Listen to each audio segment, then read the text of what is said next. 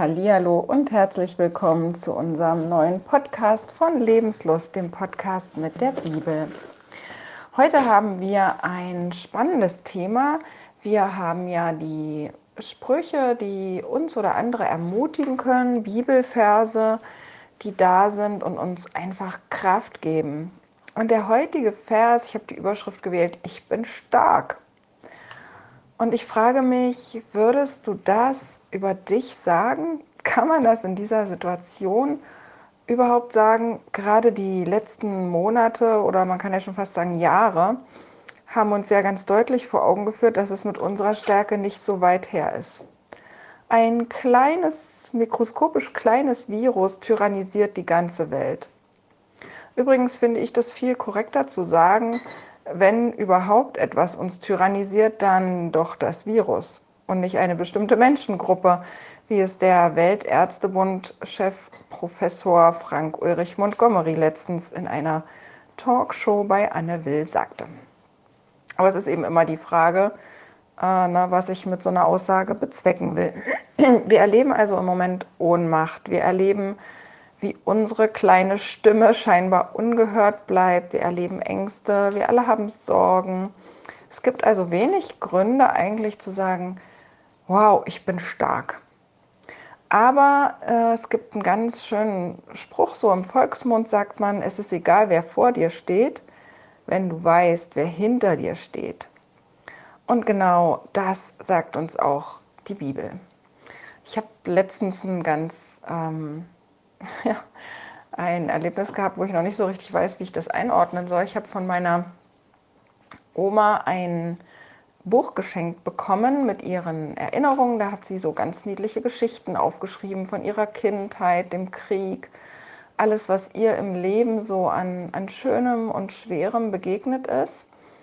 Und dieses Buch hat sie mir gegeben mit der Auflage, dass nach ihrem Tod diese Sachen weitergegeben werden dürfen an ihre Kinder und Enkel.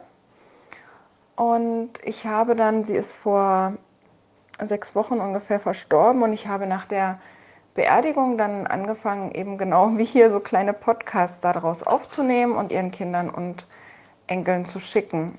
Und die Enkel haben sich auch alle total gefreut und waren dankbar über diese Geschichten.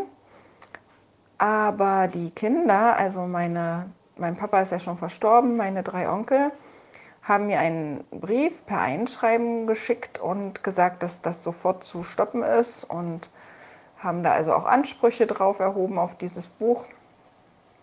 Und im ersten Moment macht uns sowas ja schon ein bisschen Angst, ja, wenn jemand vor uns steht, der droht, der von Gericht schreibt oder was auch immer, das schüchtert uns ein.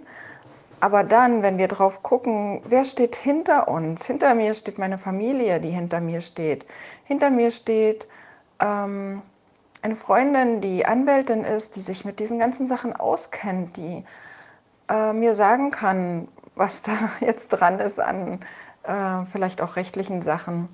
Hinter mir steht ein Cousin zum Beispiel, der mir schrieb, du, ähm, ich verstehe die hier auch nicht, wenn es dich tröstet. Oma hat mir und meiner Schwester das erzählt, dass sie dir das gegeben hat, dass du das veröffentlichen kannst. Das sind die, die hinter mir stehen und man, man spürt förmlich, wie einem dadurch der Rücken gestärkt wird. Und der Apostel Paulus, der schreibt das genau so. Er schreibt, ich vermag alles durch den Messias, der mich stark macht.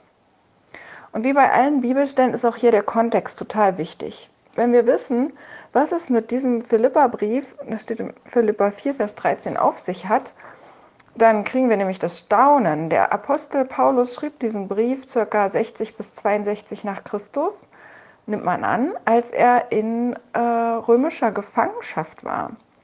Paulus war bereits verhört worden und wartete jetzt auf sein Urteil.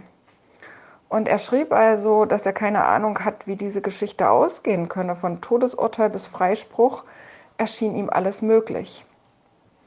Also das ist eine viel krassere Situation, als äh, ich die euch geschildert habe. Ja, es ging also um Leben und Tod. Es war alles andere als eine angenehme Situation und wir dürfen ganz getrost davon ausgehen, dass Paulus, der ein Mensch war, also auch Phasen hatte, wo er sich ohnmächtig und hilflos fühlte.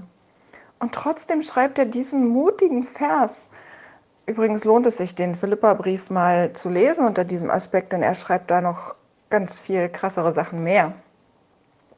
Paulus ist ein jüdischer Apostel. Wir haben schon oft gesehen, dass mehr als die Hälfte des Neuen Testamentes direkte Zitate sind aus diesem sogenannten Alten Testament. Und daraus sehen wir ja schon, dass das Testament nicht wirklich alt und schon gar nicht veraltet ist. Und viele Stellen, die keine direkten Zitate sind, sind indirekte, sind Anspielungen auf Stellen im Alten Testament eben. Paulus schreibt also, er sucht diese Stärke nicht in sich selbst, sondern er schreibt, dass er durch den Messias diese Stärke bekommt. Es ist ihm wirklich egal, wer da vor ihm steht, weil er weiß, dass Jeschua, der Messias, hinter ihm steht. Und wenn Paulus hier schreibt, dass er durch den Messias gestärkt wird, benutzt er das Wort Endynamo. Wir alle kennen das Wort Dynamo für diese kleine Fahrradlichtmaschine. Und dieser kleine Dynamo wird angetrieben durch die Bewegung des Rades. Und dann kann durch den Magneten da drin, durch diese Magnetspule, die Energie erzeugt werden und die Lampe bringt dann schließlich das Licht. Und so sieht Paulus das hier auch. Er bekommt seine Kraft durch den Messias Jeschua. Und so sagt er es auch an anderen Stellen, zum Beispiel im Timotheusbrief 1, Vers 12. Übrigens benutzt er da dieselben Worte in den Stellen, die ich jetzt vorlese. Ich danke unserem Herrn, dem Messias Jeschua, der mich stark gemacht und für treu erachtet hat und in das Amt eingesetzt hat. Auch seine Mitarbeiter fordert er auf. Im zweiten Timotheusbrief schreibt er wieder an Timotheus, so sei nun stark, mein Sohn, durch die Gnade im Messias Jeschua. Und an die Epheser schreibt er schließlich, meine Brüder, seid stark im Herrn und in der Macht seiner Stärke. Und mir fiel das total auf bei allen Versen, dass Paulus keine leeren Durchhalteparolen bringt. Er sagt nichts noch einmal anstrengen oder reiß dich zusammen oder irgendwelche Dinge, sondern in jedem einzelnen Vers weist er hin auf die Quelle dieser Kraft. Es ist also enorm wichtig, dass wir die richtige Kraftquelle kennen. Und das ist nicht in uns, wie esoterische Stimmen uns lehren und nicht in irgendwelchen Statistiken, Berechnungen, Talismännern, Engelsrufern oder was man so an Sicherheiten haben kann. In Jeschua wirkte eine Kraft, die ihn vom Tod zurückholte ins Leben und in ein äußerst kraftvolles, übernatürliches Leben. Und auf diese Kraft verweist Paulus. Und wenn im Messias Jeschua eine solche Kraft wirkte und wir durch den Glauben damit verbunden sein dürfen, dann ist alles möglich. So kann Paulus auch schreiben, ich kann alles durch diese Kraft. Aber hinter diesen Versen steckt noch mehr. Paulus war Jude, er kannte die Tora ganz genau, vermutlich sogar auswendig. Und es gibt ein Buch in der Tora, wo immer wieder die Aufforderung zum Starksein wiederholt wird. Und das ist das Buch Josua. Josua führte nach Moses Tod das Volk in das gelobte Land. Josua hatte keine leichte Aufgabe. Er hatte ein riesiges Volk, geübt in Rebellion und im Meckern, dazu Widerstand von allen Seiten, Feinde, Kriege, Probleme überall.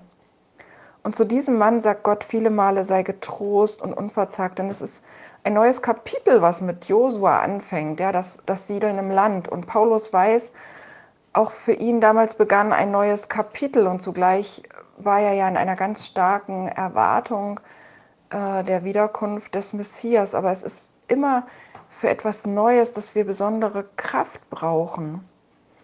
Und Gott sagt zu Josua, sei getrost und unverzagt ganz oft. Und er sagt dann, siehe, ich habe dir geboten, dass du getrost und unverzagt seist. Lass dir nicht grauen, entsetze dich nicht, denn Jabe dein Gott ist mit dir in allem, was du tun wirst.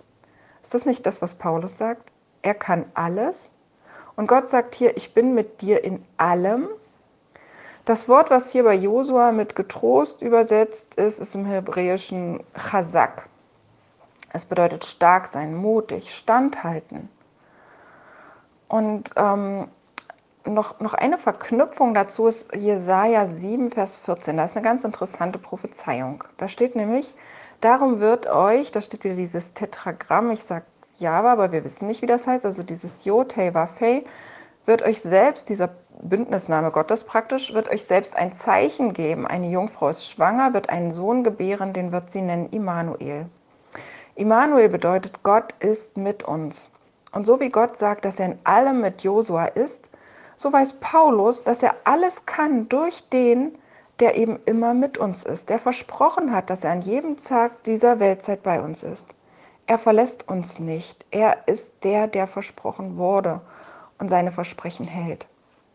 Auch Mose sagte schon zum Volk, seid getrost und unverzagt, fürchtet euch nicht, lasst euch vor ihnen, also vor den Feinden, nicht grauen, denn der Jotei Waffe, dieser Bündnisname Gottes wieder, dein Gott wird selber mit dir wandeln und wird die Hand nicht abtun noch dich verlassen. Wenn Gott und sein Messias bei uns sind, dann sind wir allen Situationen gewachsen, egal wer uns dann gegenübersteht. Wir können Gott immer um Hilfe bitten.